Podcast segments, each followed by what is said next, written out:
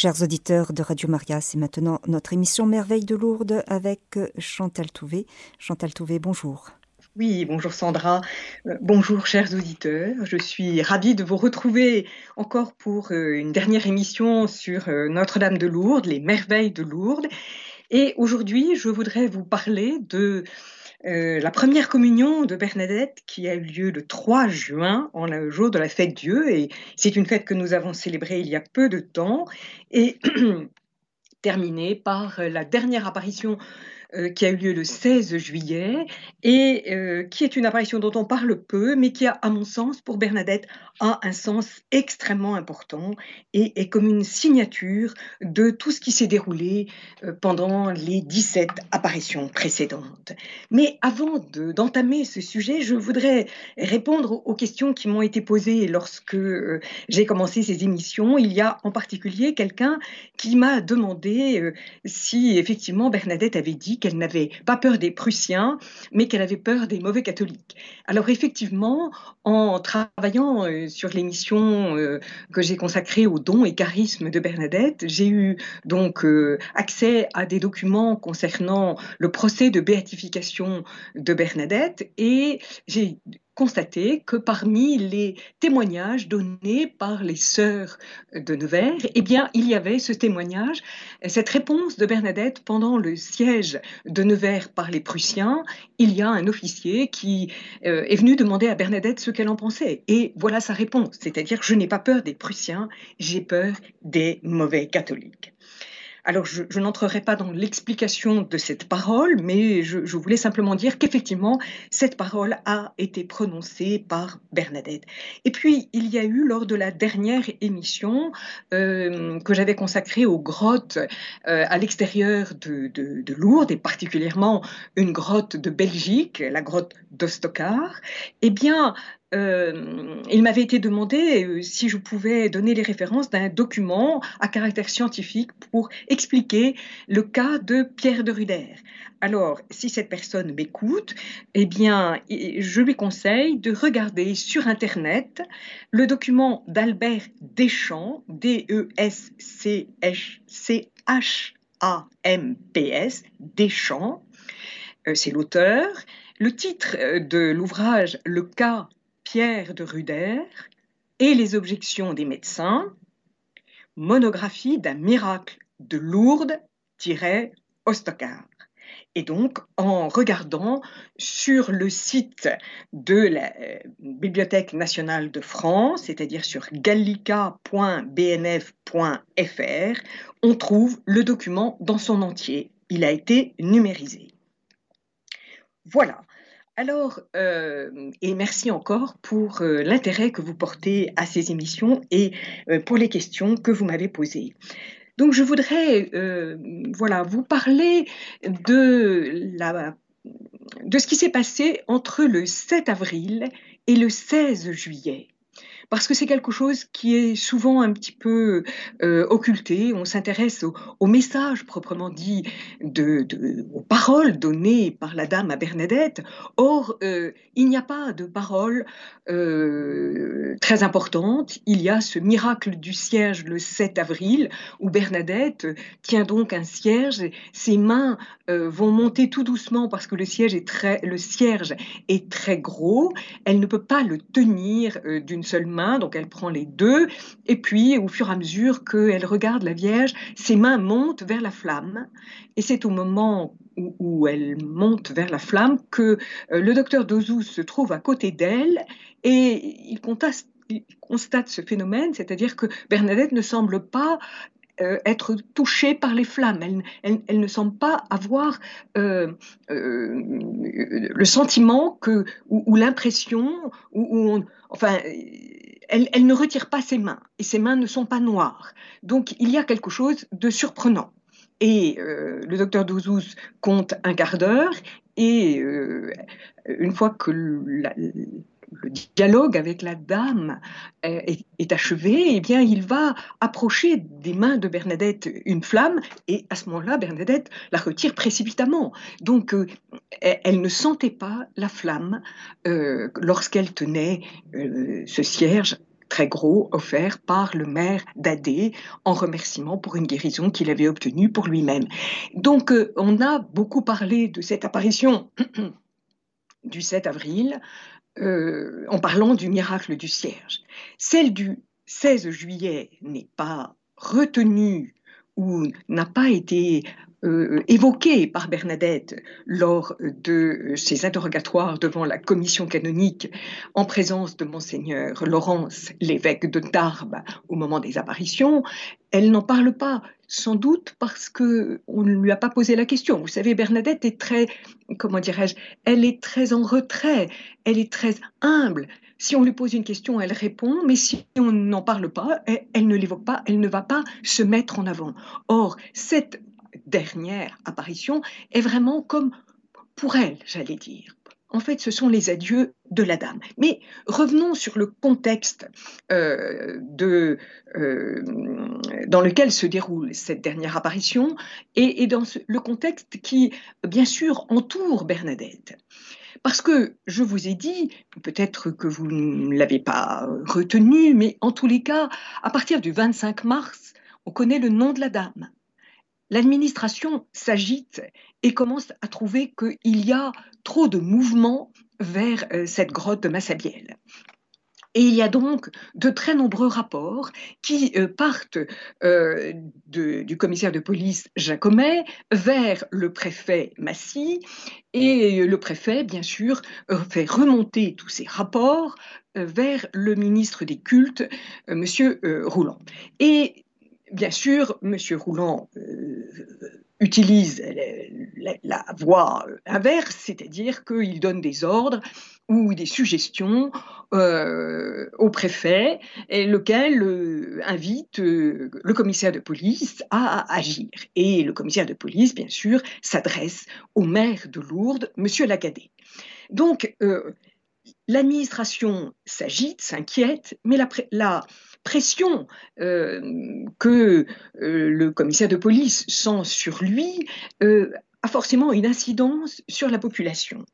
Et c'est ainsi que il y a un rapport, bien sûr, qui est envoyé euh, à l'évêque en lui disant que, à la suite de l'examen euh, psychologique et médical de Bernadette, pour savoir si elle n'a pas l'esprit perturbé, eh bien, le préfet adresse un rapport à monseigneur Laurence en lui disant qu'il faudrait écarter Bernadette de la grotte et que euh, vraiment euh, euh, ce comportement des, foules peut-être est, au détriment de l'Église catholique. Alors, monseigneur Laurence répond le 10 avril Je crois le surnaturel possible, mais j'attends d'autres preuves pour le voir dans le cas présent.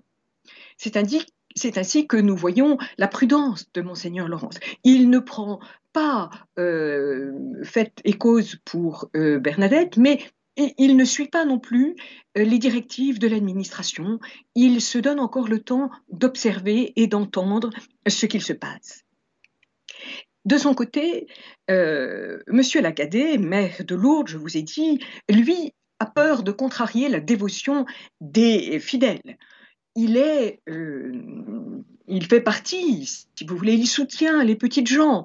Euh, ce sont ses administrés et il les connaît. Je ne dis pas chacun, mais il a peur de leur réaction. Et il dit tant que la tranquillité publique règne et que l'ordre n'est point troublé, je pense qu'il n'y a rien à faire. Donc nous avons là pour l'instant euh, deux personnes qui euh, demandent à l'administration de, d'attendre, de, temporiser.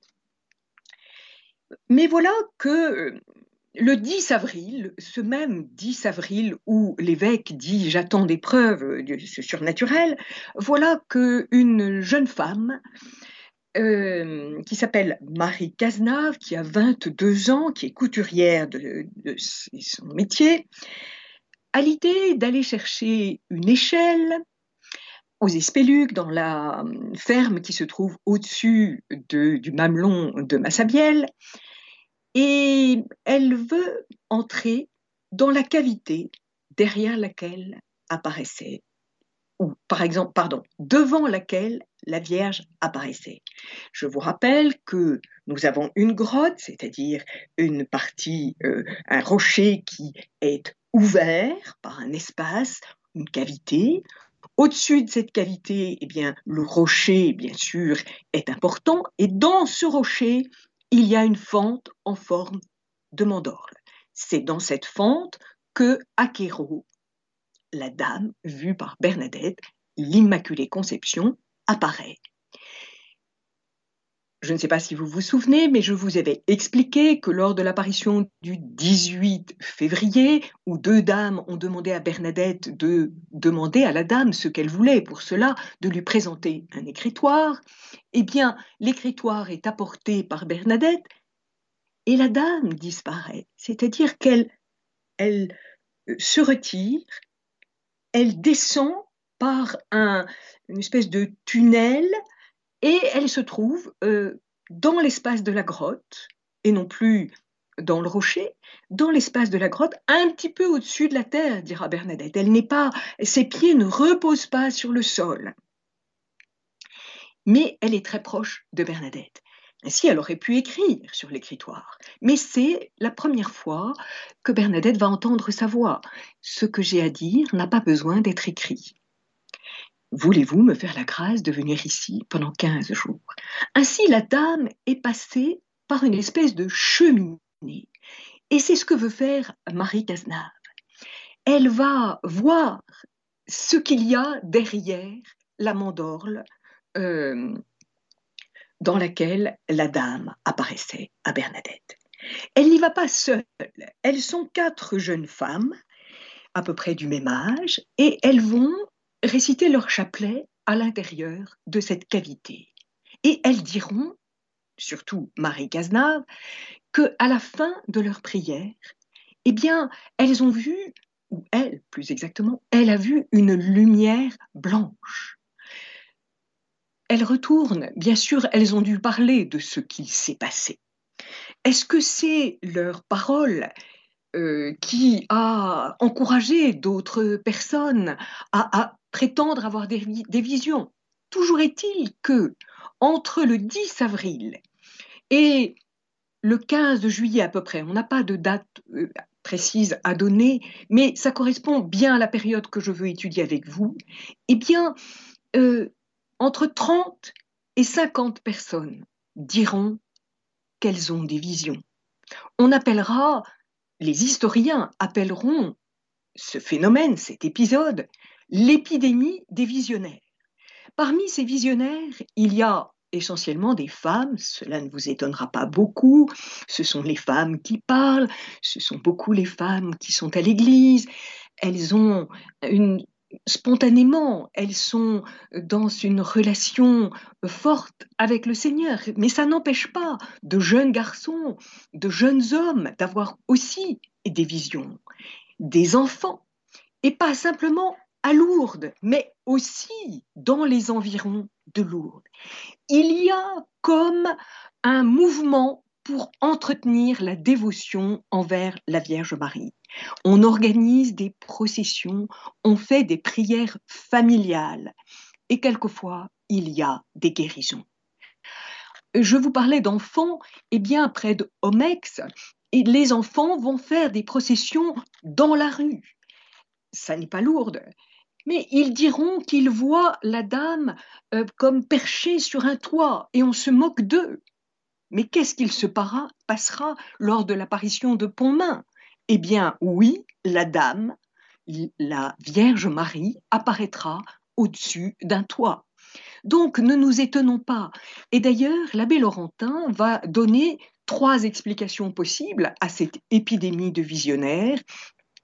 Soit c'est de caractère divin, et euh, il est fort à penser que de petits enfants qui ont aux alentours de 4-5 ans ne peuvent pas avoir eu l'idée d'imaginer voir la dame. Et puis surtout de faire des prières avec assiduité. Bon, euh, soit c'est de caractère diabolique, soit c'est de caractère humain, c'est-à-dire c'est quelqu'un qui veut se mettre en valeur. Alors il n'a pas tranché, euh, dans ce que j'ai écrit, je n'ai pas tranché non plus, mais je reconnais que par certains côtés, il y a quelque chose de fort qui se déroule au moment où l'administration essaie d'arrêter la dévotion à Lourdes. Et c'est de cela que je voudrais maintenant vous parler. Puisque l'administration s'inquiète, elle a essayé d'écarter Bernadette, mais monseigneur Laurence s'y est opposé en quelque sorte, eh bien, il va falloir faire quelque chose en direction de la grotte. Donc le procureur impérial, accompagné de son substitut et de trois agents, se rend dans la grotte de Massabielle le 18 avril et il va explorer les cavités de la grotte où Marie Cazenave est allée avec ses amis et où, bien sûr, il y avait du monde quand il est monté. Donc, il, faut vraiment euh, arrêter ce mouvement, pense l'administration. Mais ces fidèles qui vont continuer à prier la Vierge et surtout répondre à sa demande, c'est-à-dire prier pour les pécheurs, euh, faire des processions et euh, faire pénitence, eh bien, c'est dire le chapelet. Euh, les gens vont, donc je vous ai dit, les enfants vont organiser des choses, mais les ouvriers vont se rendre très utiles parce qu'il faut se souvenir qu'au moment des apparitions, le gave coulait presque au pied de la grotte, ce qui veut dire qu'il n'y avait pas beaucoup d'espace pour que les gens puissent euh, demeurer dans la grotte. Et que le bassin, le premier petit bassin dans lequel euh, Catherine Latapi a, dans la nuit du 28 février au 1er mars, plongé son bras paralysé, ce premier bassin avait été fait par les carriers de Lourdes en remerciement pour la guérison d'un des leurs, Louis Bourriette, vous savez, qui avait une anomorose, une anomorose à l'œil euh, gauche, je crois, et avait perdu son œil droit ou inversement. Enfin, en tous les cas, il avait, il ne pouvait plus lire. Et dès qu'il apprend qu'il y a de l'eau découverte par Bernadette, il demande à sa fille d'aller chercher cette eau. Il en met dans sa chambre après avoir prié.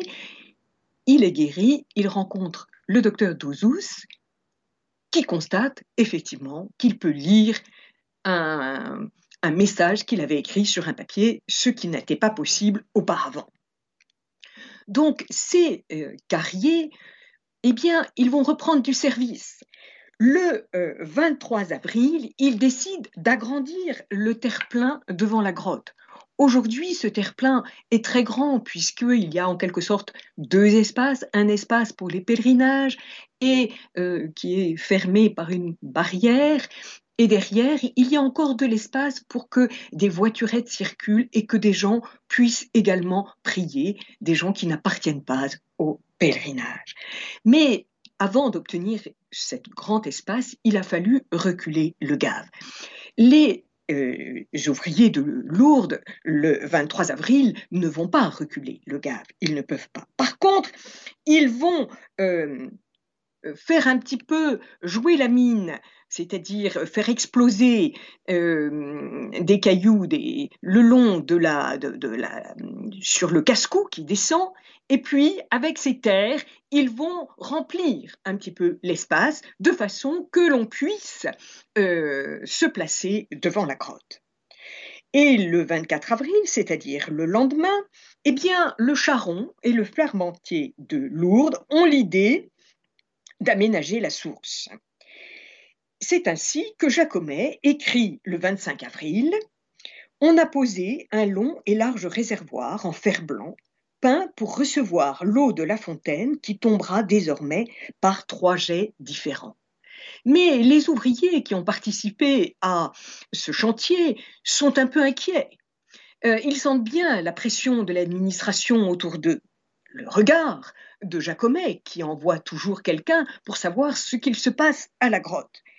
C'est ainsi que le travail a été réalisé en présence de deux hommes de loi, l'un avoué et l'autre juge de paix, qui disent euh, nous pouvons agir euh, sans crainte, euh, puisque nous, nous, les ouvriers peuvent agir sans crainte, puisque nous sommes présents et que par la force de la loi, nous nous opposerons à toutes les mesures qui pourraient y avoir contre vous.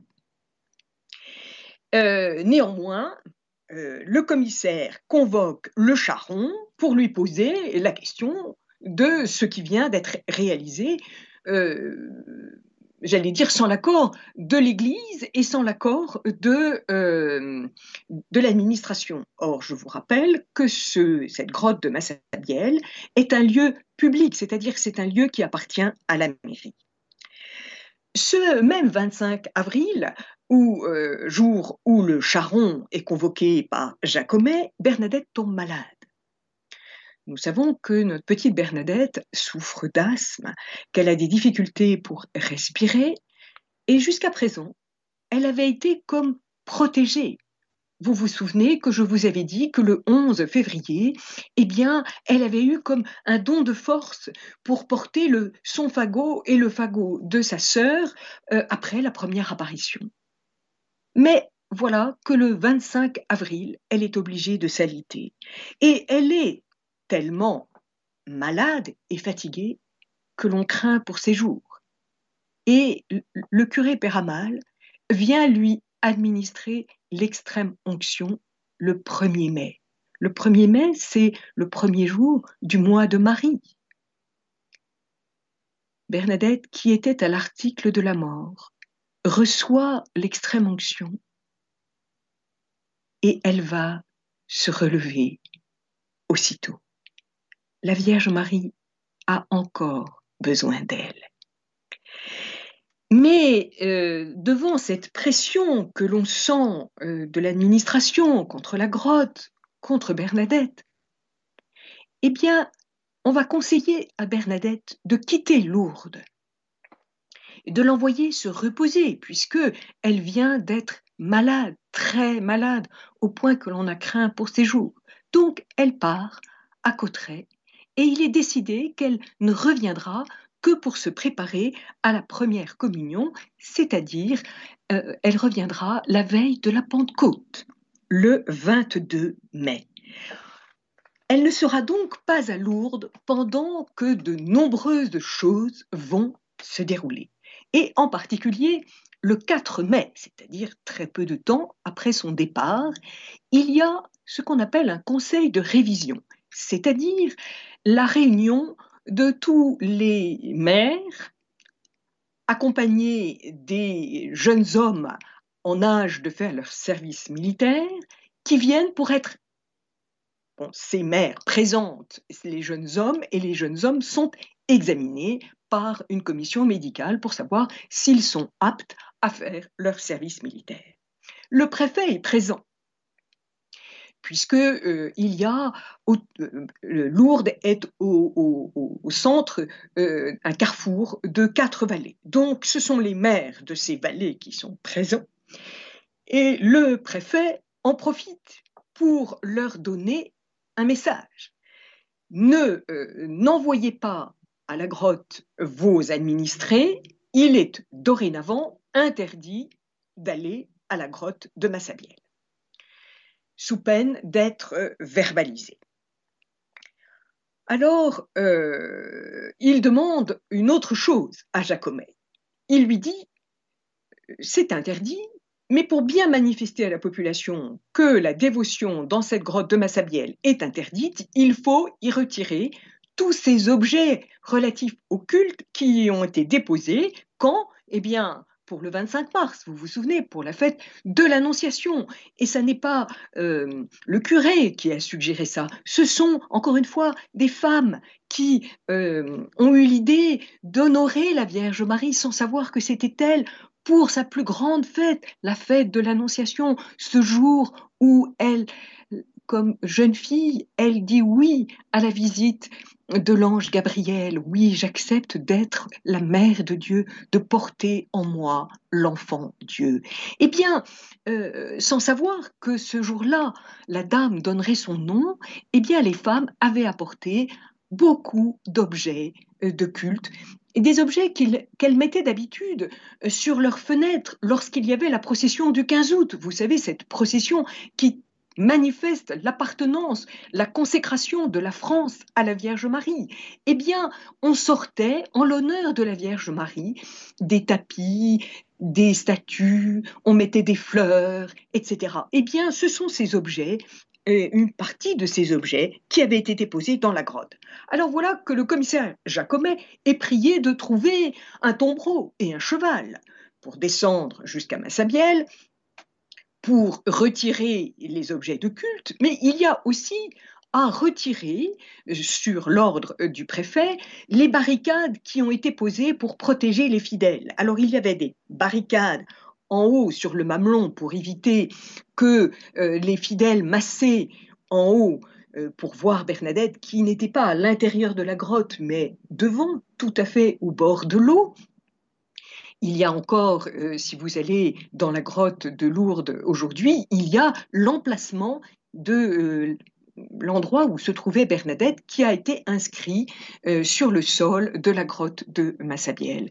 Donc euh, Bernadette pouvait être visible par des gens qui se trouvaient sur le mamelon. Et, donc, pour éviter qu'il ne tombe, il y a simplement un jeune homme qui est tombé, mais il ne s'est pas fait mal. Donc, euh, et d'ailleurs, c'est ce que dit Jacomet, il n'y a eu aucun accident pendant la période des apparitions. Mais néanmoins, le préfet demande que l'on retire ces balustrades. Et puis, il y en avait également en bas, le long du gap. Donc, tout ça doit disparaître. Bien, mais il faut trouver un tombereau. Et au début, euh, Jacomet doit demander euh, à quelques personnes en l'expliquant pourquoi c'est fait. Mais tout le monde se récuse. Ah non, non, non, on ne veut pas retirer ces objets. Et bien sûr, comme la dame a donné son nom et que les gens ont compris qu'il s'agissait de la Vierge Marie, on ne veut pas profaner ce lieu. Alors Jacomet va aller chercher euh, le maréchal Ferrand et lui demander son tombereau et son cheval sans lui dire pourquoi. Alors le maréchal Ferrand accepte, euh, bien, très bien.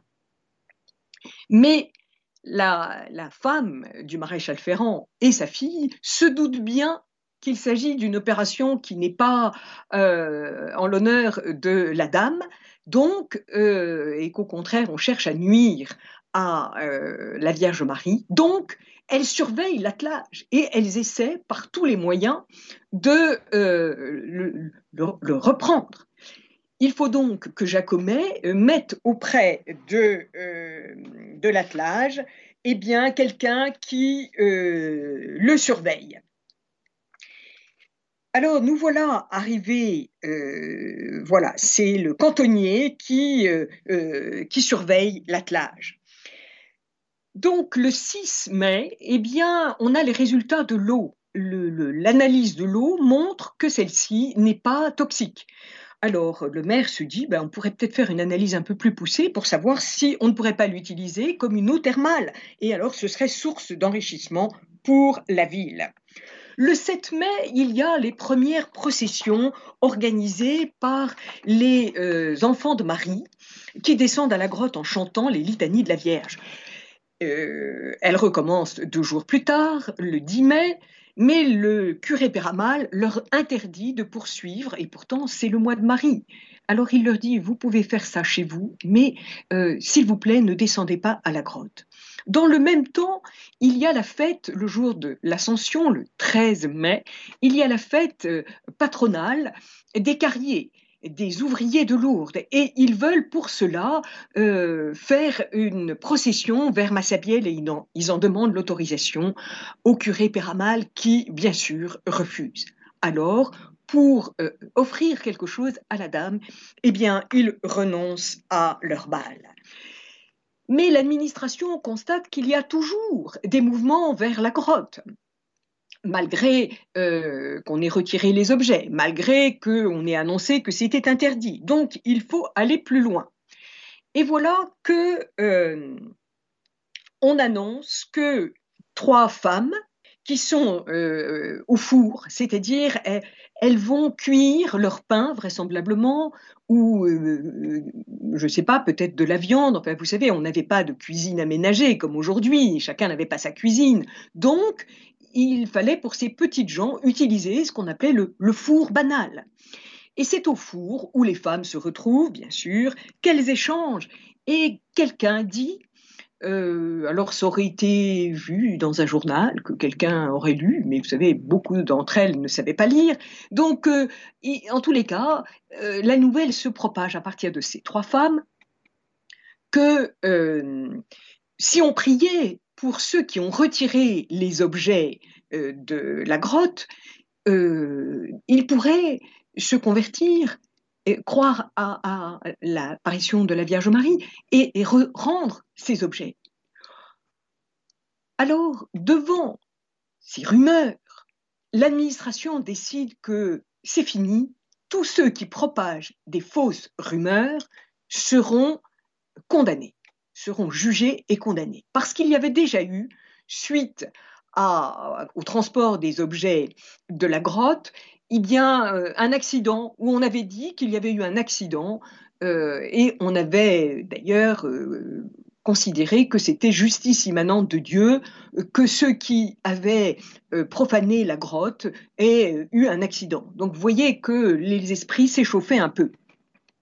Donc l'administration décide que tous ceux qui propageront des fausses nouvelles, vous voyez que nous sommes dans le même cadre qu'aujourd'hui, c'est-à-dire les fake news, eh bien, euh, seront euh, poursuivis, condamnés. Et, donc, les trois femmes en question, eh bien, elles vont être convoquées et elles seront présentées au tribunal de Lourdes le 19 juin, c'est-à-dire un mois après la propagation de ces fausses nouvelles, et ce sera l'occasion pour l'avocat du faux de faire une plaidoirie magnifique, et au cours de cette plaidoirie, de faire l'éloge de Bernadette. Donc vous voyez qu'il y a dans la population vraiment comme un, un accord et, un affrontement avec l'administration.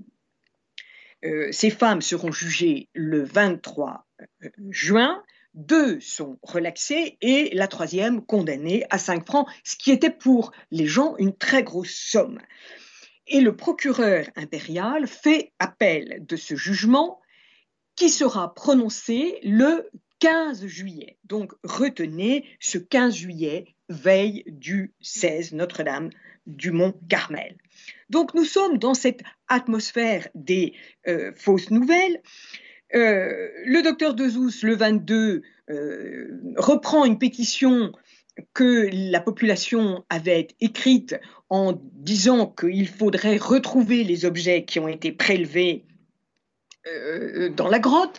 C'est ce même 22 mai, veille de la Pentecôte, que Bernadette revient pour se préparer à sa première communion. Et le 24 mai, qui est donc le lundi de Pentecôte, le commissaire Jacomet revient dans la grotte parce que c'est insupportable, il y a déjà trop de monde, il monte dans la cavité et il y trouve bien sûr un nid, dit-il. C'est un petit hôtel avec une vierge, un Christ, des chapelets et des cierges allumés. Bien sûr, on dépouille ce lieu, et euh, les euh, fidèles vont recommencer puisque le 6 juillet, euh, Jacomet fera une nouvelle descente dans cette cavité et y retrouvera une centaine de cierges. Le 3 juin, Bernadette fait sa première communion. C'est le jour de la fête Dieu.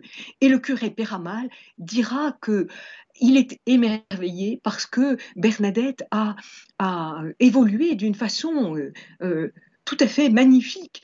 Et on voit bien qu'à travers ce, euh, ce, constat de curé Péramal, c'est tout le travail de la Vierge Marie dans le cœur de Bernadette, la récitation du chapelet et euh, tout ce que euh, Bernadette a appris dans cette vénération, dans ce regard qu'elle portait vers la Vierge Marie. Alors, devant le nombre important d'objets à l'intérieur de la cavité au-dessus de, de la grotte, il est décidé que le maire Lacadé doit signer un arrêté comprenant la pose d'une barricade devant la grotte et interdisant l'usage de l'eau et l'entrée sur le terrain communal de Massabielle sous peine de poursuite. La première barricade est construite le 14 juin par les ouvriers de Lourdes. Mais le 15, elle a disparu. Pourquoi? Parce que dans la nuit, ils sont venus pour jeter toutes les planches. Et c'est le 15 juin qu'est euh, euh, enregistré le premier procès verbal d'une personne qui vient prier dans la grotte euh, et qui dit mais vous ne pourrez pas m'empêcher. Donc voilà, il, est verbalisé parce que il a, enfin, il n'a pas respecté les interdictions. Le 17 juin, le, pardon, le 15 juin, il y a euh, une deuxième barricade. C'est-à-dire que dans la nuit, on, a démoli la première, donc le 15, euh, on reconstruit une barricade. Cette barricade est démolie euh, le 17 juin. Alors, le 18, il est décidé de faire poser un madrier, ce madrier que, pour lequel François Soubirous avait été condamné comme voleur et emprisonné. Lui le plus pauvre de Lourdes, eh bien, ce madrier que personne n'avait réclamé, donc euh, voilà, il ne l'avait volé à personne, eh bien ce madrier va servir à euh, ficher un, petit, euh, un petit écriteau sur lequel il est stipulé que personne ne doit descendre dans la grotte de Massabielle sous peine d'amende. Et puis, en même temps, on donne l'ordre à Jacomet de trouver des personnes qui euh, surveilleront la, grotte. Euh, il faut exercent une surveillance de jour comme de nuit. Et à ce moment-là, eh bien, Jacomet répond, mais écoutez, euh, on peut surveiller de jour, mais de nuit, je vous en supplie, ce sont des mesures de rétorsion insupportables pour la population. Alors, eh bien, la troisième barricade qui a été posée le 18 juin est démolie le 27. Le 28, on en pose une quatrième qui est démolie le 4 juin.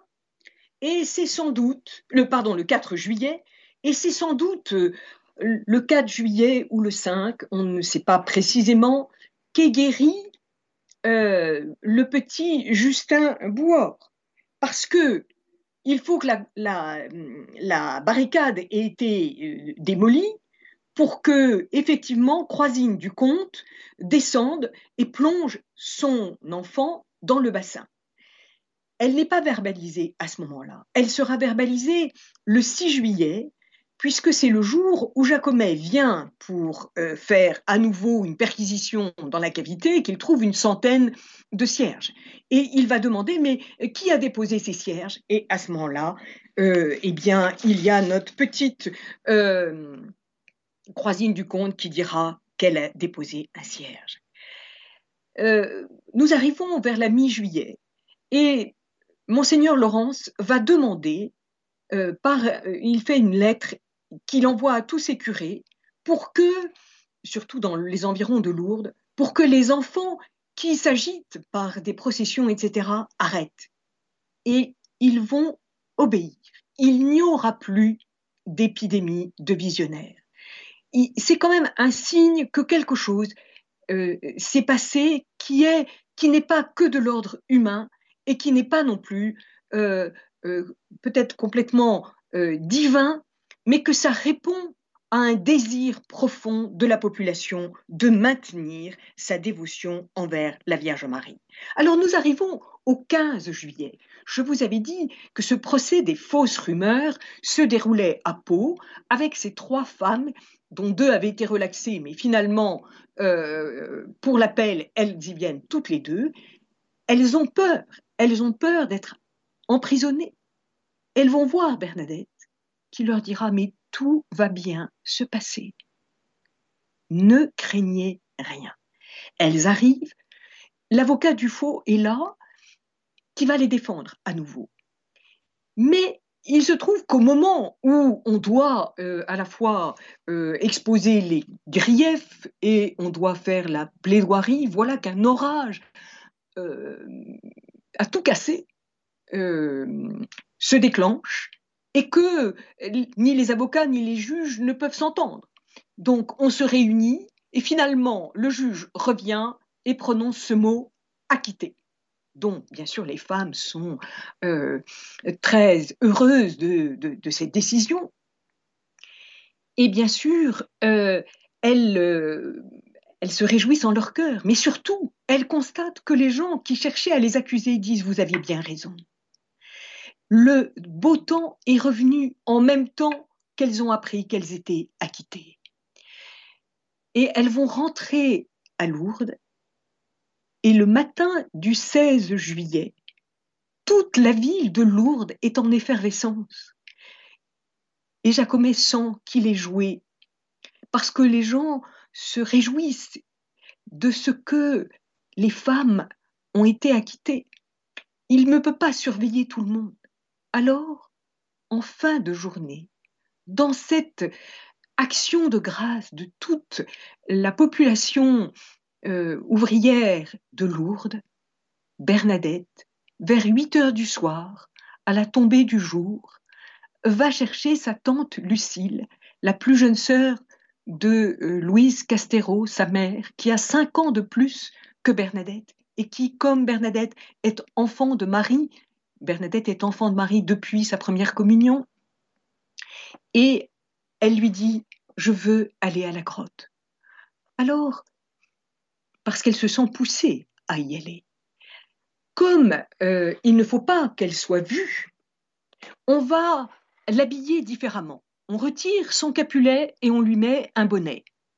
Et surtout, on couvre son vêtement d'une capeline ce qu'elles n'avaient pas l'habitude de porter.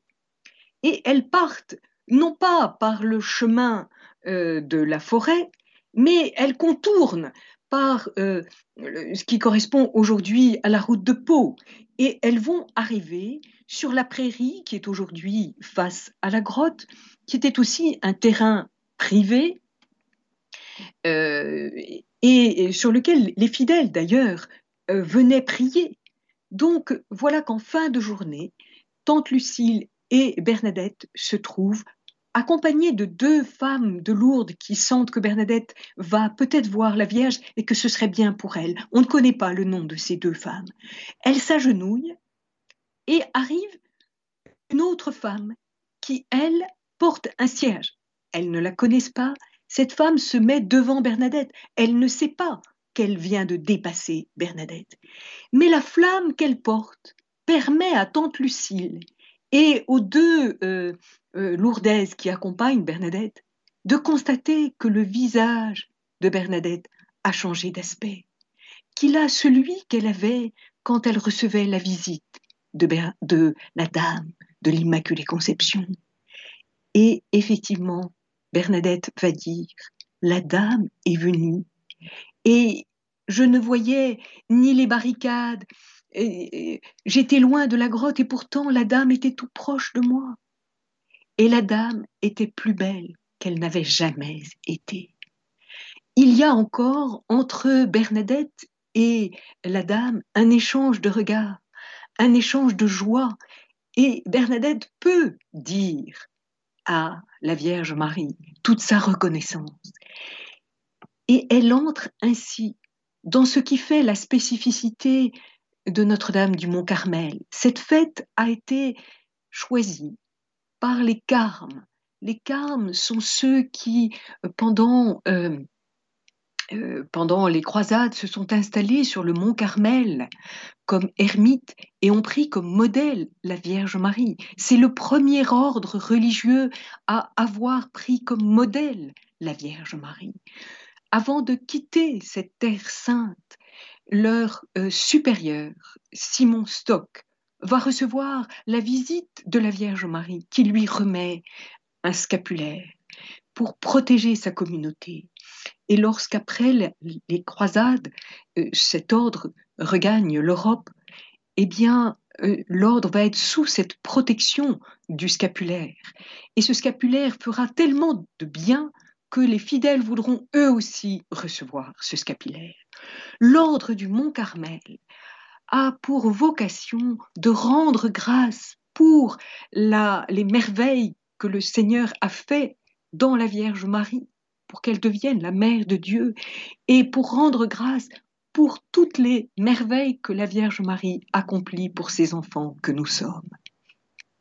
C'est ainsi que Bernadette, après cette dernière visite, va toute sa vie passer à rendre grâce parce qu'elle a considéré qu'elle avait reçu beaucoup de grâce par ces 18 apparitions.